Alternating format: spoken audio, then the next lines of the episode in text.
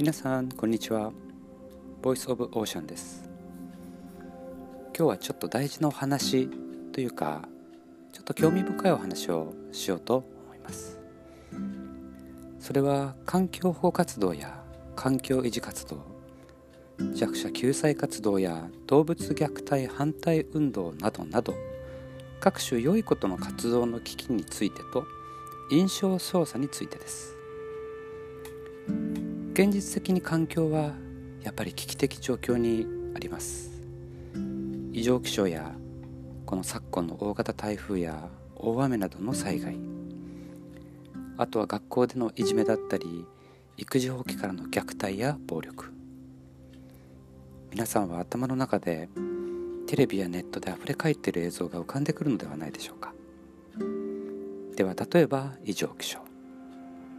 温暖化によって北極や南極で氷が溶け出し痩せ細った白クマプラスチックによる被害で苦しむウミガメ。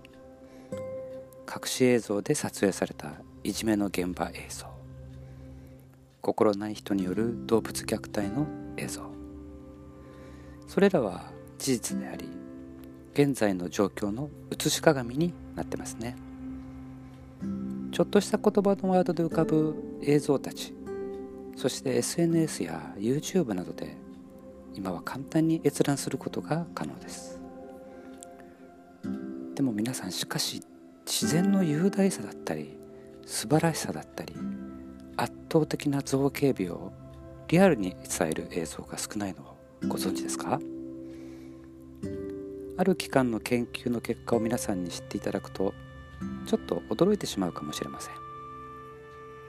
それは凄惨な映像を繰り返し見ることによって意識への悪影響があるということ。どのようなことかというと無意識に荒ぶるようになったり無意識になってしまったり。生存本能が無意識に働いて危機というものに対して鈍感という感覚も同時に芽生えてしまうようです。環境保護という言葉は複雑に絡み合った事例からいくつもの結び目が混雑して絡みに絡んだ紐のような状態。では一体どうすればよいのか。自然環境を守ることが僕たちの健康へとつながる。というのがシンプルな理由ですね。環境問題や食の問題の根幹はやっぱり健康だと思います。地球にも動物にもそして植物にも僕たちにも健康な時間を作ってみてください。僕がおすすめしているのは月に1日でいいです。まず車をその日は使わずに。そして食べ物は野菜とフルーツ。そして納豆や豆乳で3食をいただく。移動手段は徒歩か自転車。月に一度これだけでかなり変わります。そしてなるべく自然環境のある場所に行って深呼吸をしてみてください。普段意識しなかった匂いや音景色を感じ取ることができると思います。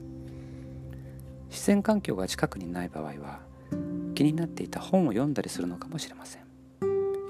体と五感への刺激を少なくしてみてください。スローライフという言葉をご存知の方も多いと思います。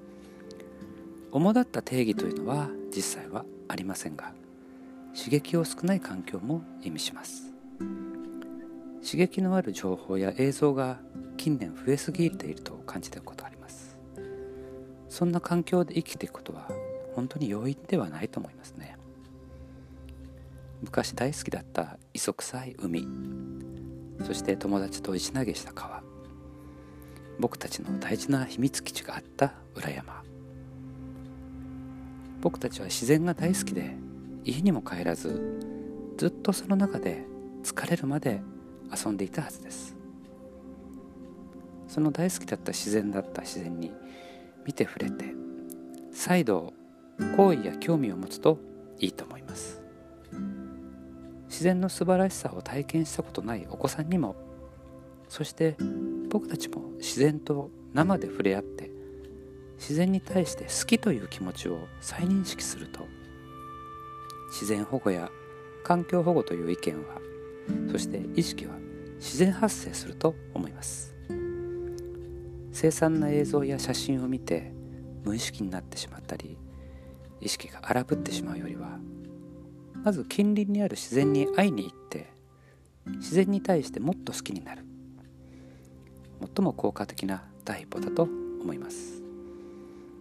ちなみに僕が育った海沿いの町今も昔もサーファーは多くいわゆるメッカとも呼ばれています。